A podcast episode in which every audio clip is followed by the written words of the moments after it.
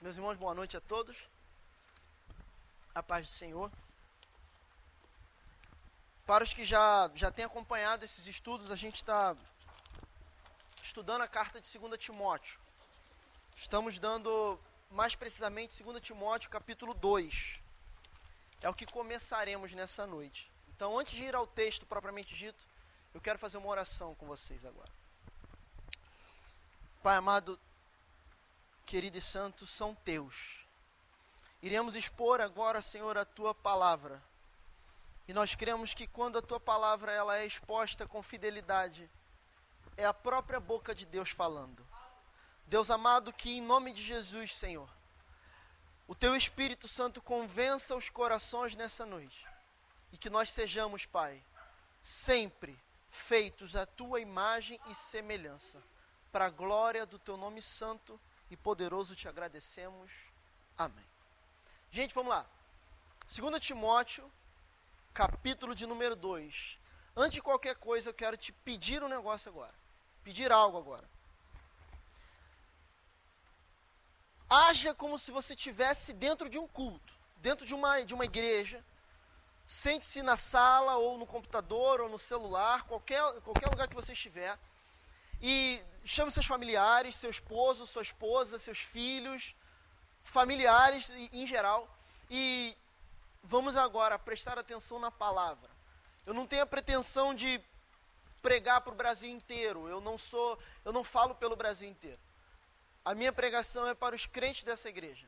É para os que são ovelhas nossas, mas que estamos compartilhando pela internet, que isso talvez chegue a outras pessoas e que a palavra produza o efeito para o qual ela é proposto, tá bom? Então, 2 Timóteo, capítulo 2, vai dizer o seguinte: Tu, pois, meu filho, fortifica Fortifica-te na graça que há em Cristo Jesus. E o que de mim, entre muitas testemunhas ouviste, confia-o, confia-o a homens fiéis, que sejam idôneos para fazer, para também ensinarem os outros. Irmãos, eu preciso deixar uma coisa bem clara para vocês. Quem tem acompanhado o estudo sabe do que eu estou falando. A gente está vendo, a gente está presente e estudando uma carta em que um homem chamado Paulo está escrevendo a Timóteo, que era um pastor da igreja de Éfeso. E Paulo está escrevendo num momento de total e completo isolamento e solidão. Paulo está escrevendo dentro de uma masmorra romana. Ele está escrevendo de um lugar onde ele sairia dali para ser decapitado por Nero. E de forma propícia, o Espírito Santo trouxe isso aos nossos dias. Temos vivido tempos de isolamento. Isolamento social, isolamento humano, isolamento que não pode ser afetivo. E veremos mais à frente que, ainda que o meu corpo esteja morto, ainda que, que eu não consiga falar, que eu não consiga agir, a palavra de Deus não está morta, ela permanece viva para sempre. E Paulo, mesmo dentro do isolamento, mesmo dentro daquela masmorra, ele não cansou, ele não parou, ele entendia que uma, uma limitação física, uma limitação geográfica não é suficiente para parar a palavra de Deus quando ela tem que ser pregada. E é por isso que nós estamos aqui hoje, pregando a palavra de Deus de forma fiel, pregando e expondo o texto bíblico de forma justa e fiel. Então, irmãos, Deem valor ao que está sendo colocado aqui. Deem valor ao que vai acontecer aqui. Porque nós, mesmo em dias difíceis, dias difíceis, estamos pregando a palavra do Senhor. E o primeiro ponto que eu quero destacar no que a gente acabou de ler é que Paulo diz: Tu, pois, meu filho, fortifica-te na graça Explicamos semana passada, de forma resumida, o que significava e o que significa a graça de Cristo. A graça que é o dom imerecido, que é a ideia dele pegar pecadores como eu e você, pecadores, e lavar no seu sangue, remir no seu sangue e nos transformar à sua imagem e semelhança. A graça dele, resumidamente, vai dizer algo, vai dizer isso. E ele diz uma, e ele dá uma, uma um conselho para nós aqui hoje. Como ele dava para Timóteo, e a gente pode passar isso para a igreja no geral. Ele diz: fortifica-te na graça. Mesmo em dias de isolamento, mesmo em dias em que Paulo estava mal, em que Paulo estava na solidão, triste, caído, ele se fortalecia na graça de Deus, porque aquele que está em Cristo, ele se fortalece na graça salvífica de Jesus. Porque essa graça não é necessariamente o significado de que você será livre e liberto de todas as coisas nessa terra. Temos aqui o exemplo disso. A graça de Cristo, na verdade, significa que a morte é a nossa libertação. A morte no, na carne, a nossa morte humana é a nossa libertação para viver a ressurreição de Cristo. Então, entenda que, em me, mesmo em dias ruins, mesmo em dias difíceis como o que nós estamos vivendo hoje, é a graça de Cristo que nos mantém de pé. Então, todo aquele que é lavado pelo sangue de Cristo, que é transformado à imagem e semelhança dele, que possui os atributos da graça de Deus, no momento desse, no momento de crise como esse em que estamos vivendo, em que estamos isolados, em que estamos sozinhos, em que as igrejas físicas estão vazias, nós nos fortalecemos na graça de Jesus Cristo. Temos que estar fortalecidos na graça dele, sabendo que o que ele prometeu, ele cumprirá, e a promessa dele é uma vida eterna. Então, que isso fique claro no nosso coração nessa noite, que a promessa da graça, da maravilhosa graça de Cristo, ela não está morta, ela permanece viva e ela é eficaz naquilo que ela se propõe a fazer. Não esqueça disso, leve isso em consideração. Isso posto, eu queria trazer alguns pontos em relação a isso. A graça de Cristo estar fortificado na graça de Cristo, se você for ver no, no capítulo anterior, Paulo fala que nós cristãos não temos o espírito de covardia, mas o espírito de fortaleza. Isso não significa que, por ter o espírito de fortaleza, estar cheio e, e composto da graça dele, você terá uh, o corpo fechado, você terá, digamos, uh, uh, que nenhum mal chegará a você, irmãos, entenda uma coisa. Se a gente, a gente tem diversos textos bíblicos para amparar uma e outra visão. Em, de um lado, a gente pode ver Deus livrando o seu povo de todas as coisas. Por exemplo, quando ele livra o povo ah, ah, da morte lá no Egito, ele fala: passe o sangue nos umbrais e fique dentro de casa. Ele livra o povo e nenhum mal acontece dentro daquela casa. Só que de outro lado, você pode ver alguém como Nabote. Nabote morreu porque se manteve fiel. Compreende? A gente pode usar textos bíblicos para suportar as duas visões. Se você for a Isaías 26, se eu não me engano, versículo 20, você vai dizer Deus dizendo para que o espírito, que, eh, para que o povo se mantivesse em oração, em santidade dentro de suas casas. Então, uh, biblicamente, nós poderíamos amparar qualquer visão extremista nesse momento. Mas eu quero trazer aos irmãos uma visão realista e para os nossos dias. Se tu for olhar para a vida de Paulo, por exemplo, tu verá o quanto Paulo sofreu e o quanto ele estava sofrendo nesse momento aqui, por amor à palavra. Ele vai dizer mais à frente que o corpo dele estava fraco, enfraquecido, mas a palavra de Deus estava viva. Então, ainda que nós passemos por qualquer coisa que passemos, a palavra de Deus permanecerá viva se nós nos mantivermos no espírito de fortaleza, mesmo em meio às dificuldades. Irmãos, levem algo em consideração. Isso não pode ser esquecido. As aflições e os tormentos, eles virão sempre através de Deus para provar o povo dele. Irmãos, Deus não perdeu o controle de tudo que está acontecendo. Tudo que acontece hoje, das curas até as mortes, é e está no controle de Deus. Então, se tu é alguém firmado em Cristo, fortificado na graça dele, ainda que tu passe, ainda que, que esse mal esteja sobre a sua casa, sobre você, tu, se, tu permanecerá fortificado na graça dele. Permaneça fiel, porque ele é fiel para cumprir a sua própria palavra. Então, em tempos de crise, irmãos, em tempos em que os homens estão apavorados, em que os homens estão desesperados, nós em Cristo não devemos estar desesperados. Paulo estava passando por uma situação muito pior do que qualquer um de nós está passando hoje e ele se manteve firme. Eu não vou dizer aqui para nenhum de vocês, eu não faria isso, eu não tenho essa autoridade bíblica de dizer que nada acontecerá contigo. Nós podemos orar para que, para que isso não aconteça. Mas, irmãos, vigie. Vigie. Como Deus falou lá no, no Egito, foi um fato histórico. Como Ele falou através de Isaías, outro fato histórico. É um exemplo que nós podemos trazer para os nossos dias. Santifica, passa o sangue no umbral, mas fique dentro da sua casa. Obedeça as autoridades constituídas. Entenda uma coisa, irmãos.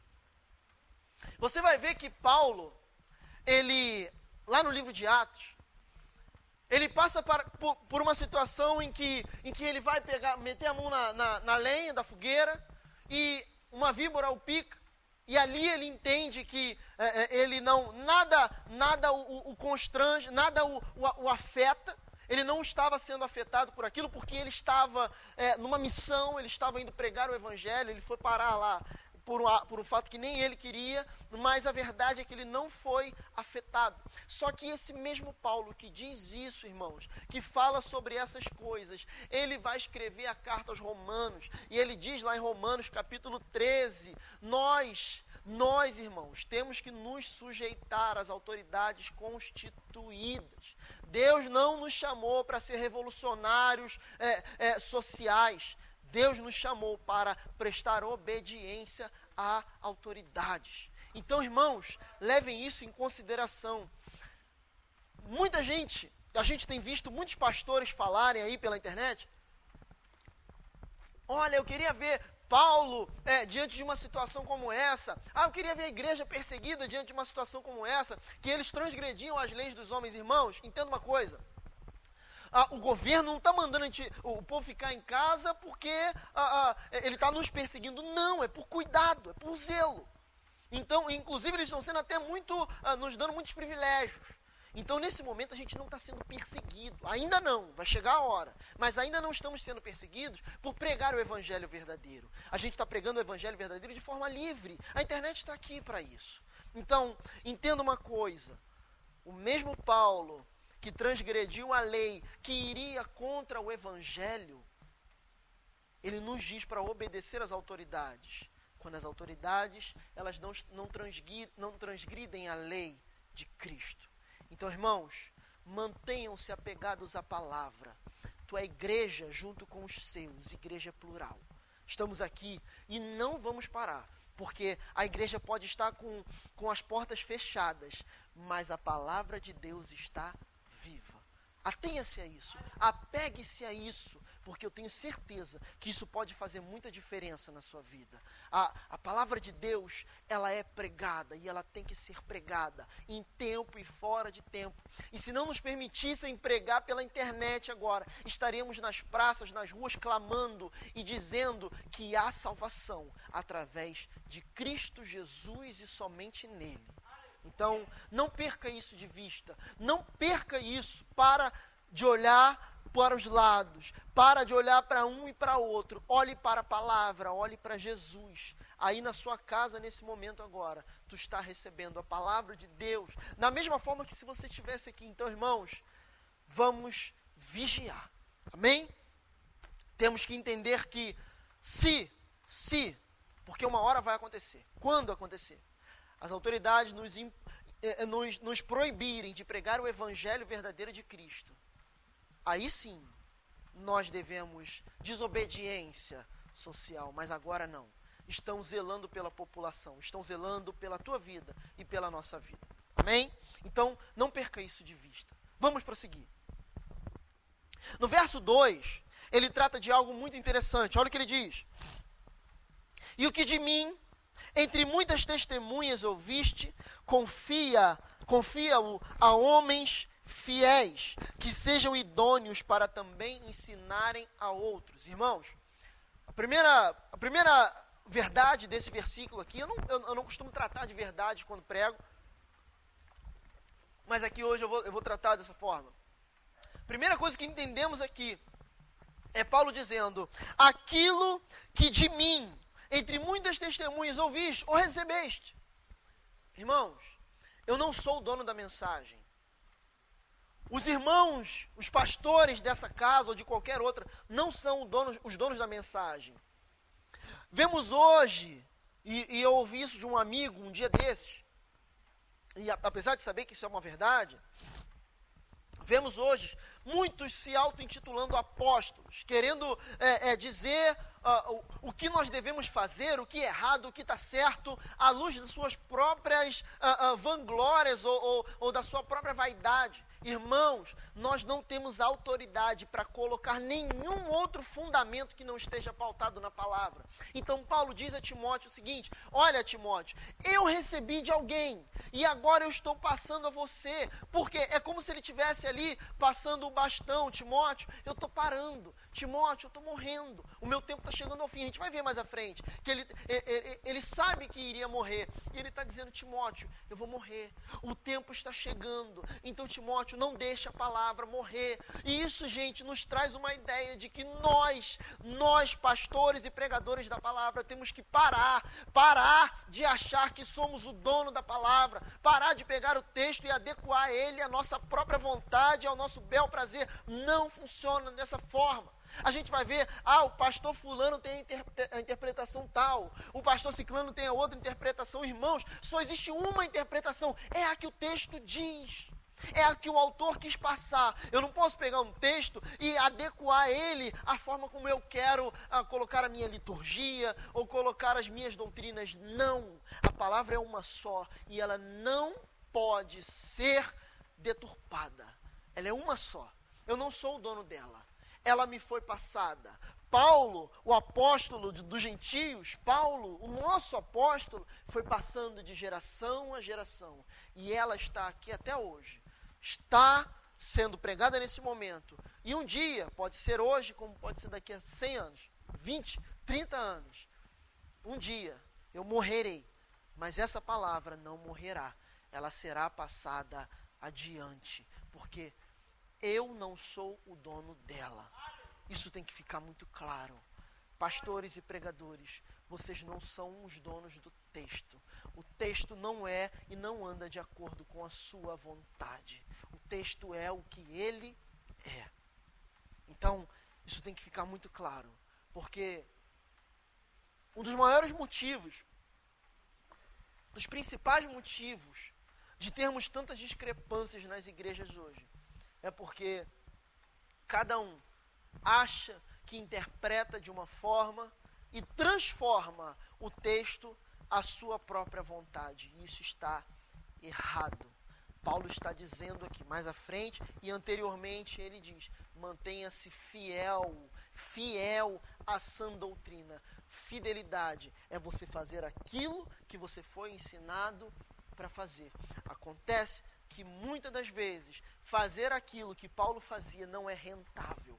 Fazer aquilo que Paulo fazia não lota igreja. Fazer aquilo que Paulo fazia não lota congresso. Entende? É por isso que muitos não querem fazer, mesmo sabendo que isso está errado. Então, que hoje nós entendamos que recebemos uma palavra pastoral e nós temos o intuito de passar ela para frente. E Paulo diz aqui, Timóteo, eu estou te passando, que é para você passar para homens. Só que não são simples homens. Não são apenas homens, são homens que sejam idôneos para também ensinar a outros. Vimos lá em 1 Timóteo, na, na, primeira carta de Timóteo, se eu não me engano, no capítulo 3 ou 2, Paulo ensinando a Timóteo o seguinte: Timóteo, não imponhas as mãos precipitadamente sobre ninguém. O que, que ele estava falando? Obviamente, isso é claro, a gente já tratou disso. Timóteo, não consagre qualquer um. É isso que ele estava dizendo. E ele está dizendo aqui que qualquer presbítero, todo pastor e presbítero, ele tem que ser apto a ensinar a palavra de Deus. Irmãos, nós somos pentecostais, cremos nos dons espirituais, mas uma, um, um atributo para alguém ser um pastor, ser um presbítero, não é o dom de línguas, não é visão, revelação, profecia, nada disso. Um atributo para que alguém seja um, um pastor, um ensinador da palavra, é que ele tem que ser um homem idôneo, ele tem que ser apto a ensinar. Ele tem que ser marido de uma mulher só. Ele não tem que ser dado ao vinho. Ele tem que ser um homem correto nos seus caminhos. Entende? E isso é o que Paulo está tratando aqui. Ele não, ele não quer ser redundante. Ele está dizendo, Timóteo, aquilo que eu já te falei na primeira carta, eu reproduzo aqui. Passe isso a homens idôneos e, se, e, que sejam aptos a ensinar a palavra de Deus. E vemos hoje, irmãos, uma igreja emergente. Nós somos um país com talvez 60% ou 80% do Brasil seja cristão, dito cristão, evangélico. E nós, nós somos o país mais corrupto do mundo. Nós somos o país mais promíscuo do mundo. Nós temos a festa mais carnal do mundo. Nós temos os, os políticos mais corruptos, uma bancada evangélica vendida. Nós temos um povo que não para de pecar, um povo que não para de desobedecer, e a gente acha que é cristão. É isso que, que Paulo está dizendo, Timóteo. O homem não pode só dizer que é, ele tem que ser. Ele não pode só afirmar uma coisa, ele tem que viver aquilo. E ele está relembrando o nosso amado Jesus Cristo, dizendo: Vocês, fariseus hipócritas, são como sepulcros caiados, são como é, é, sepulcros pintados por fora, muito bonitos, mas por dentro estão podres. E, e essa igreja brasileira inchada, a cada, a cada rua que você vai tem uma igreja diferente ela é, é, está baseada e pautada em homens que se autodenominaram pastores, autodenominaram ensinadores, mestres, apóstolos, o, o que for. E eles abrem um lugar e começam a falar um monte de coisa. E ali eles vão levando ovelhas e ovelhas e ovelhas. Irmãos, são lobos. João capítulo 10 vai dizer que o ladrão veio para matar, roubar e destruir. Ele está falando dos falsos mestres. Os pastores que estão no erro, que ensinam o povo no erro que vem para matar, roubar e destruir a fé do povo e das ovelhas. E muitas ovelhas caminhando para o abismo, porque estão sendo ensinadas por mestres que se autodenominaram ensinadores, autodenominaram pastores. Nunca é, debruçaram sobre a palavra de forma contundente, nunca debruçaram sobre a palavra usando livros de homens piedosos, homens de Deus, livros antigos a gente costuma dizer, a gente fala muito aqui no, no estudo, eu me sinto à vontade porque eu estou falando com a igreja. A gente fala muito aqui, é, é, eu sempre digo, a maioria dos, dos, autores que eu leio, que eu indico as pessoas para ler, já estão mortos há muito tempo. A grande maioria, alguns hoje ainda estão vivos, graças a Deus. Mas vemos homens aí como Martin Lloyd Jones, Leonard Ravenhill, Jonathan Edwards, são homens piedosos que nos ensinaram a, ser, a, a, a viver a vida cristã. Mas a gente troca isso por qualquer vento de doutrina, qualquer alguém soprando uma unção nova em qualquer lugar, qualquer alguém soprando um, um ministério novo em qualquer lugar, qualquer alguém curando multidões, qualquer alguém ungindo um monte de gente, qualquer alguém fazendo milagres. Irmãos, entenda uma coisa: um sinal e uma marca de um pastor, de um homem de Deus, não é milagre sinal que ele faz. Isso eu ouso afirmar que será a marca dos falsos pastores. Entenda, pastores de Deus, pastores abençoados também fazem. Não confunda, mas os falsos fazem mais ainda. Isso é incrível. Mateus capítulo 7, Jesus vai tratar de uma situação e ele diz: entrai pela porta estreita, porque estreita é o caminho, larga é a porta que leva à perdição. Aí ele fala: e naquele dia me dirão: Senhor, Senhor, em teu nome expulsamos demônios, curamos enfermos. Em teu nome nós fizemos sinais e maravilhas. Ainda que eu trouxesse aqui, irmãos, uma multidão de gente, fizesse uma fila quilométrica aqui e dissesse: Eu vou curar todo mundo aqui de coronavírus e todas as pessoas fossem curadas, isso não significa que eu sou um homem de Deus. Isso não significa que eu sou um, um profeta. Não. A marca de um homem de Deus é o quanto tempo ele passa a sós conhecendo os atributos do seu Senhor e Deus. A marca de alguém que está a serviço de Cristo. É alguém que sabe o quão pequeno ele é, o quão pecador ele é, e não tenta ser forte com a sua própria mão, sabendo que nós somos fracos, mas Cristo é forte por nós. Eu não tenho força para vencer pecado nenhum. Muitos aqui, muitos poderão dizer, muitos até que nem não são cristãos aqui vão dizer: olha, mas esse é o Leonardo que fazia isso ou aquilo, aquilo outro. Era, sou eu mesmo. Eu fazia tudo isso, e se não fosse Jesus na minha vida, eu faria até hoje, porque eu não tenho força sozinho. É Cristo que foi forte por mim na cruz. Ele venceu o pecado, ele levou sobre si as minhas enfermidades, para que eu hoje pudesse ser chamado filho de Deus. A marca de um homem de Deus não é quantas línguas ele fala, não é quantas pessoas ele curou. Que isso fique muito claro. Paulo deixa para a gente as marcas, as marcas do que é ser um homem ou uma mulher de Deus, uma pessoa de Deus. Ele deixa isso em 1 Timóteo. E ele está só trazendo aqui para Timóteo que seja idôneo e apto a ensinar. Isso é o, o básico que um pastor, que qualquer, qualquer pessoa tem que saber. Temos que ser humildes para saber e reconhecer o nosso erro e entender que é Cristo que nos fortalece a cada dia. Amém? Então vamos prosseguir. E ele segue.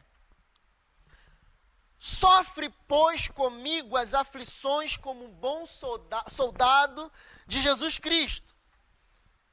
Ninguém que milita se embaraça com o negócio desta vida, a fim de agradar aquele que o alistou para a guerra. E, se alguém também milita, não é coroado se não militar legitimamente. Vem comigo aqui. No capítulo, no versículo 3, ele vai dizer: Sofre, pois, comigo as aflições como um bom soldado de Jesus Cristo. Irmão, é uma mensagem agora diretamente para vocês, para todos que estão me ouvindo, aqui no Facebook, no Instagram, em qualquer lugar. Irmãos, nós sofreremos aflições, nós passaremos por aflições, não estamos blindados. Para com essa ideia de que a gente está blindado. A gente tem fé, a gente ora, a gente, mas a gente tem que vigiar. A gente tem que fazer a nossa parte. A gente não está imune. Pelo contrário, irmão.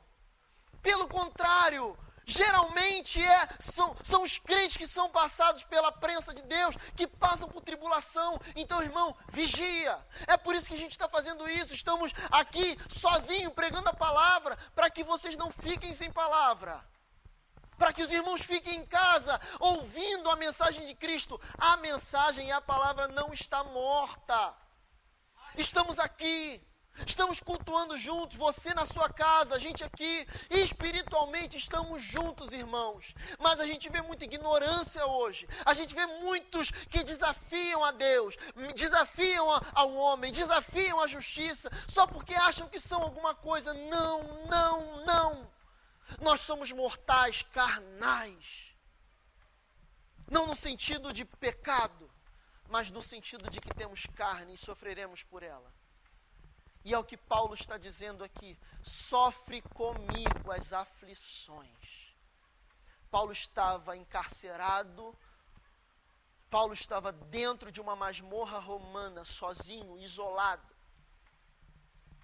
Paulo não tinha Netflix, Paulo não tinha um sofá, Paulo não tinha luz como você tem em casa. Você acha isso difícil? Olha o que Paulo está passando. Você acha difícil ficar em casa quieto? Olha o que Paulo está passando aqui, irmãos. E ele está falando para Timóteo: sofre as aflições comigo, Timóteo.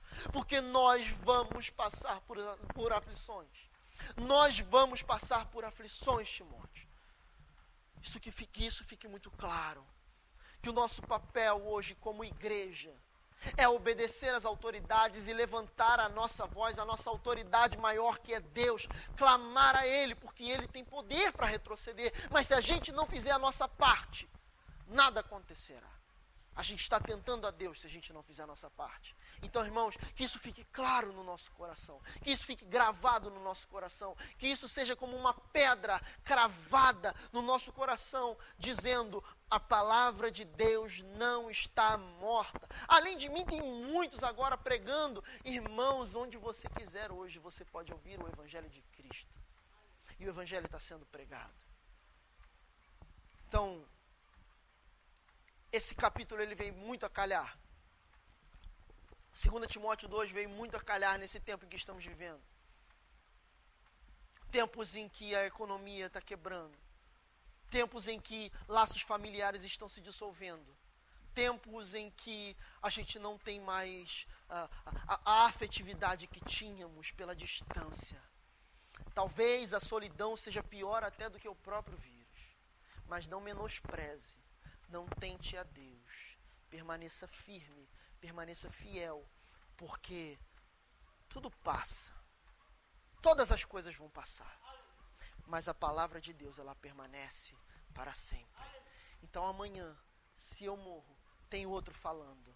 Depois de amanhã, se esse outro morrer, terá outro. A palavra permanecerá até a vinda de Cristo. E que você não ouça outra voz que não esteja te dizendo: Jesus está voltando. Jesus Cristo está voltando. É mais certo do que eu, é mais certo do que o dia de amanhã nascer, é mais certo do que esse vírus, é mais certo do que qualquer coisa. Jesus está voltando. A volta dele está chegando. Ele está às portas. Abra os olhos, abra a sua mente e entenda que Cristo morreu, Cristo se deu para que eu, dois mil anos depois, assim como muitos outros pastores, estivesse aqui dizendo para você, pecador, homens que se dizem cristãos, arrependam-se dos seus pecados, como eu tenho tentado fazer todos os dias, matado a minha carne, dói, é difícil, mas Ele já fez por nós. Vá a Ele, irmãos.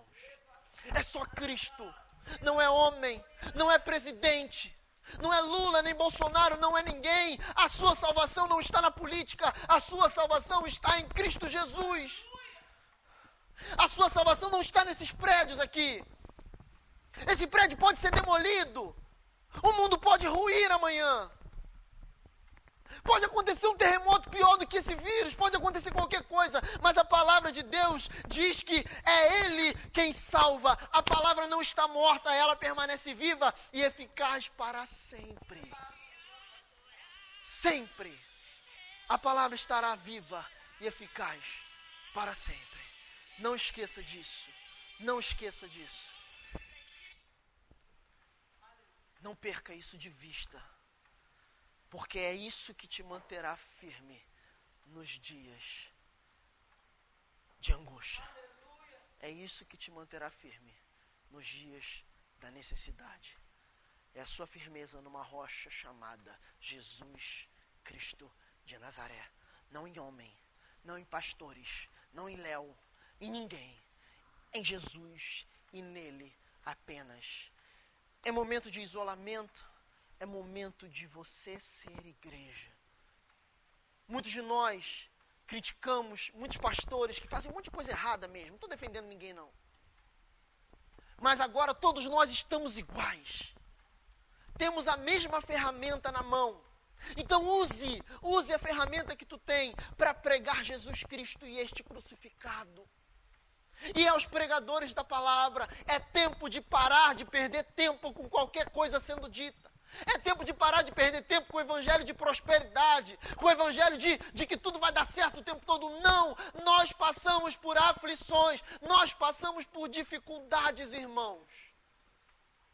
Mas quando aprendemos a amar a Deus e ao nosso próximo, tudo mais perde a sua força. Tudo que está ao nosso redor. Então, em tempos de isolamento, vá para, vá para o seu quarto. Entregue-se a Deus entregue-se a Jesus. Tu não precisa de, de apelo, tu não precisa que eu te chame à frente nem nada disso. Ajoelha onde você estiver e se entregue a Jesus.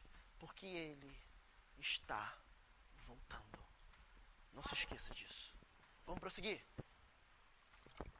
Para quem está chegando agora, 2 Timóteo capítulo 2, vamos ler o versículo 4 agora. 2 Timóteo 2, 4. Ninguém que milita se embaraça com negócios desta vida, a fim de agradar aquele que o alistou para a guerra. E se alguém também milita, não é coroado se não militar legitimamente. Irmãos, Paulo agora, ele encerra um assunto e ele começa outro. Ele começa a tratar da figura de um soldado. E ele diz: ninguém que milita, ou qualquer um que milita, essa pessoa não se embaraça com, o, com outros negócios dessa vida, a fim de agradar aquele que o alistou para a guerra. Entenda uma coisa: ele traz a figura de um soldado. E a figura de um soldado para nós aqui hoje nos traz o entendimento de disciplina, obediência. Nós fomos alistados por um Deus. Nós fomos alistados por Jesus Cristo como soldados na sua obra. E, Paulo usa muito essa, essa, essa alegoria do soldado. Ele usa isso lá em Efésios, ele usa isso em Gálatas, ele usa bastante essa ideia do, do soldado. E ele está usando aqui também, porque isso, isso, estava muito em voga na época. E essa a ideia do soldado diz que todo aquele que se alista ou que é alistado para a guerra, ele tem que estar disposto. Gente, preste atenção. A gente não pode perder o rumo do contexto do que está sendo dito. Paulo está falando desde o início de sofrimento. Paulo está falando aqui que ele estava sofrendo. Paulo está falando aqui que nós iríamos sofrer. Então ele diz aqui, quando ele traz a figura do soldado, a gente sabe e entende que aquele que se alista, ou é alistado obrigatoriamente ou não, ele tem que estar disposto a não apenas sofrer, mas morrer por aquilo para o qual ele se propôs a fazer. E é isso que muitos crentes não aceitam. Muitos crentes não aceitam que, que pode morrer por, por estar fazendo o que está fazendo. Por exemplo, na crucificação, no jardim do Getsemane, os soldados chegam para prender Jesus. E Pedro pega uma espada e ali, num, num acesso de fúria, ele corta a orelha de Malco. E Jesus pega a orelha, coloca no lugar, cura Malco e diz para Pedro: Pedro, quem vive da espada morre pela espada. Irmãos, e agora isso é para os crentes e pregadores da palavra. Se você se habilitou a pregar esse evangelho, a pregar a palavra genuína de Cristo, você tem que estar disposto a morrer por ela. Se tu não está disposto a morrer pela palavra, tu não devia estar no exército. Porque quem vive da palavra, quem vive da pregação, quem vive da Bíblia, quem, quem vive do ministério, tem que estar disposto a morrer por este ministério. É isso que a gente aprende, é isso que nos é ensinado, e é isso que Paulo está dizendo aqui. Quem milita, não se embarace com outras coisas. Mais uma coisa, o soldado tem que estar focado. Focado naquilo para o qual ele foi chamado. Se necessário, se sacrificar para que o outro tenha vida. É isso que um soldado faz. É isso que a gente vê muitos heróis fazendo. É isso que Cristo fez. Se sacrificou para que muitos tivessem vida. E nós, como cristãos, tem que ser a mesma coisa. É saber que nós passaremos por aflições, dificuldades, sofrimentos, para que muitos sejam alimentados e muitos tenham vida e vida em abundância. Então, isso é um aperto mais ainda para aqueles que estão dispostos a fazer a obra de Cristo, é estar disposto a sofrer por essa obra. Porque a obra muitas vezes é penosa. Não estou falando aqui de, de, de, pastor rico, de pastor com avião, com helicóptero. Não, não é, não é disso que eu estou falando. Não é desse tipo de gente que eu estou falando. Eu estou falando daqueles que estão dispostos a pregar a palavra com verdade. A palavra é, de forma fiel a palavra de forma expositiva, como um homem de Deus. E eu li isso a, a, a esse, esses dias atrás, isso me, me fez muita, me, me, me afetou demais.